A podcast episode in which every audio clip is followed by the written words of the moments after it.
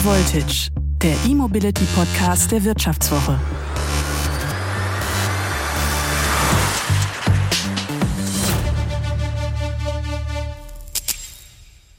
Warum sollte ich auf E-Autos setzen, wenn doch Wasserstoff die Zukunft ist? Wasserstoffautos scheinen ja ein richtiger Traum zu sein.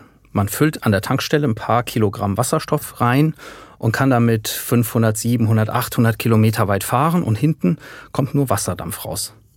Das ist technisch gesehen alles richtig und trotzdem bin ich der Meinung, dass sich Wasserstoffautos nicht durchsetzen werden. Viele Menschen sehen das anders, aber das ist meine Meinung und ich will Ihnen heute hier in dieser Folge von High Voltage erklären, warum. Hallo, mein Name ist Martin Seiwert und unser Thema heute bei High Voltage die Wasserstoffautos. In den letzten Tagen sind mir ein paar Pressemitteilungen auf den Tisch geflattert, die mich dann schon nachdenklich gestimmt haben. Da schickte mir zum Beispiel der gute alte Motorenhersteller Deutz eine Mitteilung mit der Überschrift Der Wasserstoffmotor von Deutz ist reif für den Markt. Ja, Deutz ist ja eines der traditionsreichsten Unternehmen in Deutschland und auch einer der traditionsreichsten Verbrennungsmotorenhersteller, der, glaube ich, schon im 19. Jahrhundert gegründet wurde. Und der startet jetzt mit Wasserstoffmotoren. Und zwar mit Wasserstoffmotoren, die gar keine Brennstoffzelle brauchen, also keine Technik, die aus dem Wasserstoff dann Strom macht, sondern ein Motor, der irgendwie diesen Wasserstoff direkt nutzt. Und damit gehen die jetzt an den Markt. Das ist vielleicht ein ganz neuer Anlauf für den Wasserstoffantrieb. Dann kam eine andere Mitteilung von BMW, Überschrift hier, Startsignal für die CO2-freie Mobilität der Zukunft. BMW iX5 Hydrogen wird auf der IAA vorgestellt. Ja, der BMW X5, das ist ein Geländewagen, ein SUV von BMW. Den jetzt also als Hydrogen-Version, als Wasserstoff-Version mit Brennstoffzellenantrieb. Jetzt ist ja auch BMW kein ganz schlechter Autobauer, der normalerweise weiß, was er tut und äh, der sehr innovativ ist. Dieser Autohersteller kommt jetzt zum ersten Mal mit einem Wasserstoffauto. Und dann auch neu in diesen Tagen eine Umfrage, dass die Menschen in Deutschland den Wasserstoffantrieb mindestens für genauso umweltfreundlich halten wie Elektroautos mit Batterie. Wir setzen an ganz vielen Stellen in Deutschland auf Wasserstoff, fördern ihn mit Milliarden. Also was ist das jetzt mit dem Wasserstoff und dem Auto? Kommt da was? Bevor wir hier tiefer einsteigen, möchte ich erstmal ein paar Begriffe klären, weil das vielen Menschen gar nicht ganz klar ist, was das ist, so ein Wasserstoffauto. Was da passiert in dem Auto. Warum Wasserstoffautos eigentlich auch Elektroautos sind. Hier nochmal ganz kurz die Basics. Die gute Nachricht beim Wasserstoff? Anders als Erdöl ist er nicht knapp in unserer Welt. Wasserstoff ist sogar das häufigste Element im Universum. Er steckt in ganz, ganz vielen Dingen drin, logischerweise im Wasser, da ist die chemische Formel H2O. Da bilden also zwei Wasserstoffatome und ein Sauerstoffatom ein Wassermolekül. Wasserstoff steckt auch in Kohlenwasserstoffen, wie zum Beispiel Erdgas oder Erdöl. Erdgas ist CH4, also vier Wasserstoffatome und ein Kohlenstoffatom. Der menschliche Körper besteht zu fast einem Zehntel aus Wasserstoff und sogar die Luft, die wir atmen, enthält Wasserstoff, allerdings nur zu einem ganz, ganz kleinen Anteil von 0,00005 Prozent. Ja, die gute Nachricht für Wasserstoff, für das Wasserstoffauto, lautet also zunächst mal, Wasserstoff gibt es fast überall. Wenn man nun aber den Wasserstoff für den Antrieb verwenden will, gibt es dafür zwei Wege. Ich kann ihn entweder einfach in einem Motor verbrennen, das ist zusammen mit Sauerstoff, das ist der Ansatz, den Deutz wählt in seinem neuen Wasserstoffmotor. Äh, man kann aber auch den Wasserstoff per Brennstoffzelle in Strom umwandeln. Das ist so ein relativ modernes Gerät, was das eben zusammen mit Luftsauerstoff auch machen kann. Und dann mit diesem Strom ein Elektroantrieb, ganz klassisch wie in einem Elektroauto, betreiben. Ganz neu ist diese Technik nicht. Schon im Apollo-Programm der NASA gab es Brennstoffzellen, die auch damals schon ganz gut funktioniert haben. Und deswegen ist das bis heute eigentlich die Technik der Wahl, wenn man ein Auto mit Wasserstoff antreiben will. Die meisten Autohersteller setzen auf diese Technik. Und man muss sagen, sie läuft auch in den Modellen, die es gibt, ziemlich rund. Toyota hat zum Beispiel das äh, Modell Mirai im Angebot. Hyundai hat ein relativ neues Modell, den Nexus am Markt. Das sind relativ teure Autos, die kosten so um die 70.000 Euro. Aber wie gesagt, sie funktionieren eigentlich ganz gut. Man kann sie in drei, vier Minuten an der Tankstelle mit Wasserstoff betanken, kommt dann so um die 700 Kilometer weit. Und ich denke, dass auch der wasserstoffbetriebene X5 von BMW dann ein Auto sein wird, was rund läuft. Also ist alles klar, tolle Technik, Zukunft gehört dem Wasserstoffauto. Sie sind die ultimative Antwort auf den Dieselskandal, auf den Klimawandel, auf die schlechte Luft in den Städten. Viele Menschen sehen das so. Aber wie sieht das die Autoindustrie? Wie sehen das die Hersteller? Das weiß Professor Stefan Bratzel vom Center of Automotive Management in Bergisch Gladbach, der die Strategien der Autobauer permanent analysiert. Ich habe ihn gefragt, wie ist die Haltung der Autohersteller zum Wasserstoffauto? Die Haltung ist eigentlich äh, recht eindeutig, zwar nicht von allen Herstellern, aber von den meisten. Äh, es ist eigentlich relativ klar, dass im privaten Autoverkehrsbereich das Thema der batterieelektrischen Mobilität absolute Priorität hat. Äh, das ist eine Technologie, die jetzt zur Verfügung steht und das ist auch ja eine Technologie, wo es trotz einiger Probleme der Ladeinfrastruktur im Prinzip sozusagen möglich ist, ja einen Markt hoch Hochlauf hinzubekommen. Das ist beim Thema Brennstoffzelle Wasserstoff anders.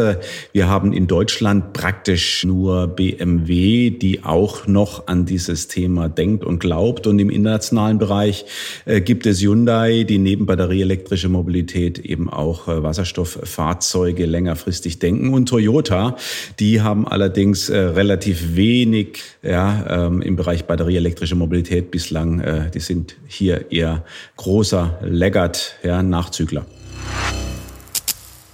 Ein besonders interessantes Beispiel aus Deutschland äh, beim Thema Wasserstoff ist Daimler. Der Konzern hat über die Jahrzehnte angeblich um die 10 Milliarden Euro in die Wasserstofftechnologie investiert. So haben es mir Insider aus der Branche erzählt. Und hat immer wieder angekündigt, dass er jetzt mit einem serienreifen Wasserstoffauto auf den Markt kommt, das auch zu einem sehr akzeptablen Preis. Tatsächlich ist dann immer wieder dieses Datum verschoben worden und schlussendlich war es 2018 soweit. Da kam der GLCF Fuel Cell auf den Markt. Fuel Cell Englisch für Brennstoffzelle. Aber schon zwei Jahre später hat Daimler dieses Auto wieder einkassiert und eingestellt. Und warum das so ist, um das zu verstehen, warum plötzlich auch so ein Hersteller, der so viel investiert hat äh, in diese Technologie, um das zu verstehen, muss man ein bisschen auf die Chemie des Wasserstoffs schauen. Wie schon erwähnt, steckt der Wasserstoff in sehr vielen Elementen drin, im Wasser zum Beispiel. Aber dort ist er sehr fest gebunden an den Sauerstoff. Das heißt, zwei Wasserstoffatome sind an ein Sauerstoffatom im Wasser gebunden. Und um diese Verbindung aufzubrechen und reinen Wasserstoff zu bekommen, den ich verwenden kann in der Brennstoffzelle, muss ich sehr viel Energie einsetzen. Und diese chemische Tatsache ist der eigentliche Totengräber des Wasserstoffautos. Ich muss sehr viel Energie aufwenden, um an Wasserstoff zu kommen. Es gibt klassische Wege, um an Wasserstoff zu kommen. Das war also bislang meistens die Aufspaltung von fossilen Kraftstoffen wie, wie Erdöl oder Erdgas. Da hat man einfach den Wasserstoff aus diesen sogenannten Kohlenwasserstoffen abgespalten, auch mit einem hohen Energieaufwand. Und das ist heute ein Großteil des Wasserstoffs, der am Markt verfügbar ist. Aber schon an dieser Herkunft des Wasserstoffs merkt man, wie unsinnig dieser Weg eigentlich ist. Man nimmt fossile Brennstoffe, spaltet daraus Wasserstoff ab.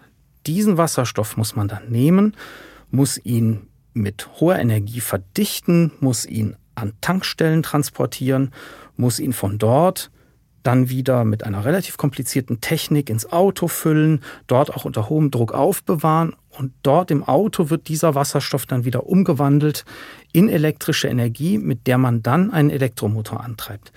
Dieser lange Weg kostet zwei Drittel der Energie, die man da ursprünglich reingesteckt hat. Das heißt, am Ende habe ich von der Energie, die ich reingesteckt habe, nur 30 Prozent zum Fahren. Das ist eine furchtbar schlechte Energiebilanz. Die wird eigentlich nur noch im negativen Sinne übertroffen von Verbrennungsmotoren. Zum Beispiel der Benzinantrieb hat eine Energiebilanz betrachtet von der Energieerzeugung bis zum tatsächlichen Fahren, also eine Energieeffizienz von nur 20 Prozent. Der Dieselantrieb liegt etwas besser mit 25 Prozent.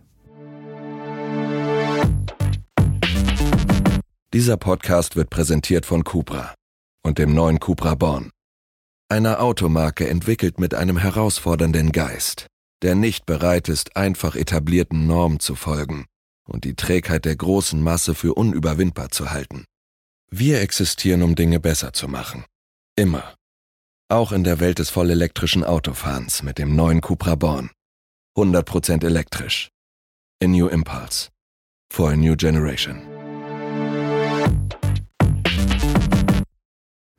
Würden wir heute also auf den Wasserstoffantrieb im Auto umstellen, würden das uns als Strategie für das Land nehmen, würden die entsprechende Infrastruktur aufbauen mit einer Wasserstoffversorgung, dann hätten wir vielleicht in 10, 15, 20 Jahren eine Wasserstoffinfrastruktur flächendeckend für die Wasserstoffautos.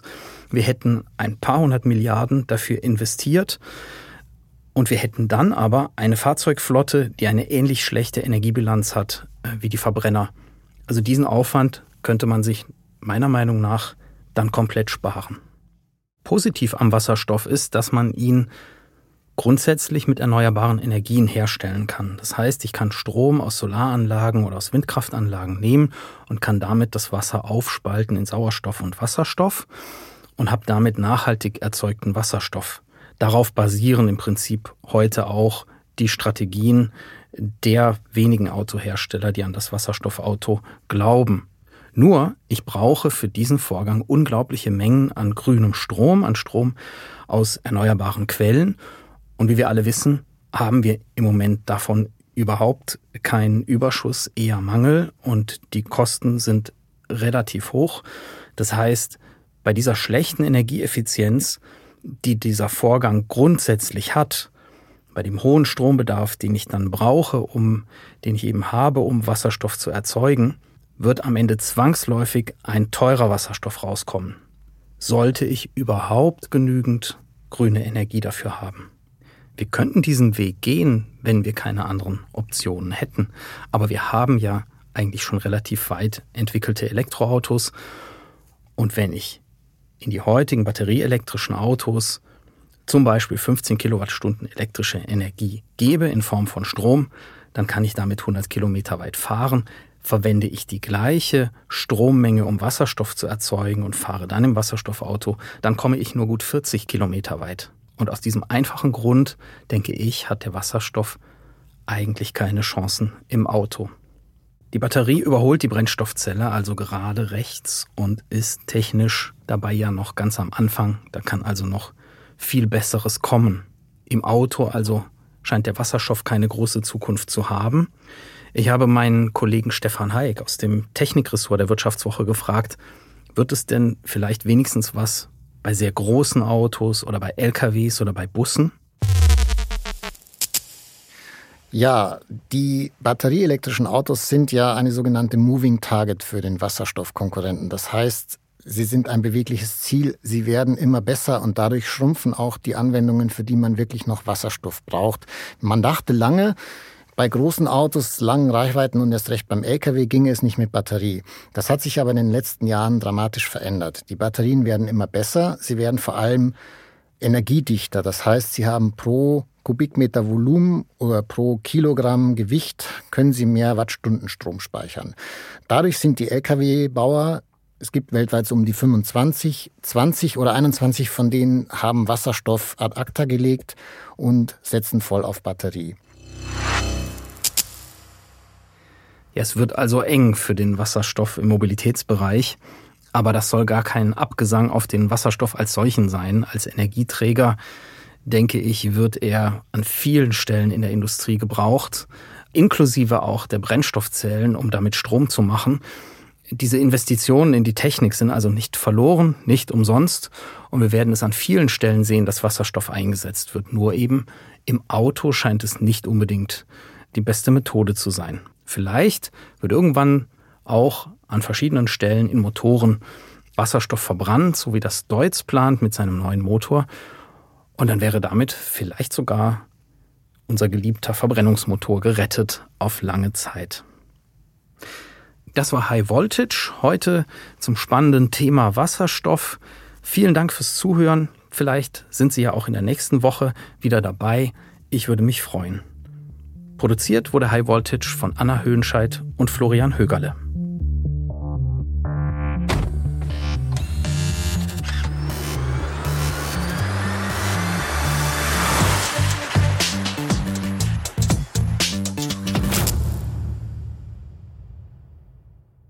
Dieser Podcast wurde präsentiert von Cupra und dem neuen Cupra Born. Immer bereit, alle Vorurteile zu hinterfragen und nicht bereit zu akzeptieren, dass vollelektrische Autos rein für die Vernunft gebaut werden. Denn sie wird die Welt nie verändern. Die Leidenschaft schon. Der neue Cupra Born wurde für alle gebaut, die Autos lieben. Schön, kraftvoll, 100% elektrisch. Der neue Cupra Born. Mehr auf cupraofficial.de slash born. Nach einer kurzen Unterbrechung geht es gleich weiter. Bleiben Sie dran. ChatGPT und andere Technologien verändern unsere Arbeitswelt rasant. Bei der Veranstaltung Work in Progress diskutieren wir in der Handelsblatt Media Group die Zukunft des Arbeitsmarktes, HR-Trends, KI, mentale Gesundheit und neue Leadership-Perspektiven. Sei am 13. und 14. Juni in Düsseldorf oder virtuell dabei und melde dich jetzt an unter work-progress.de.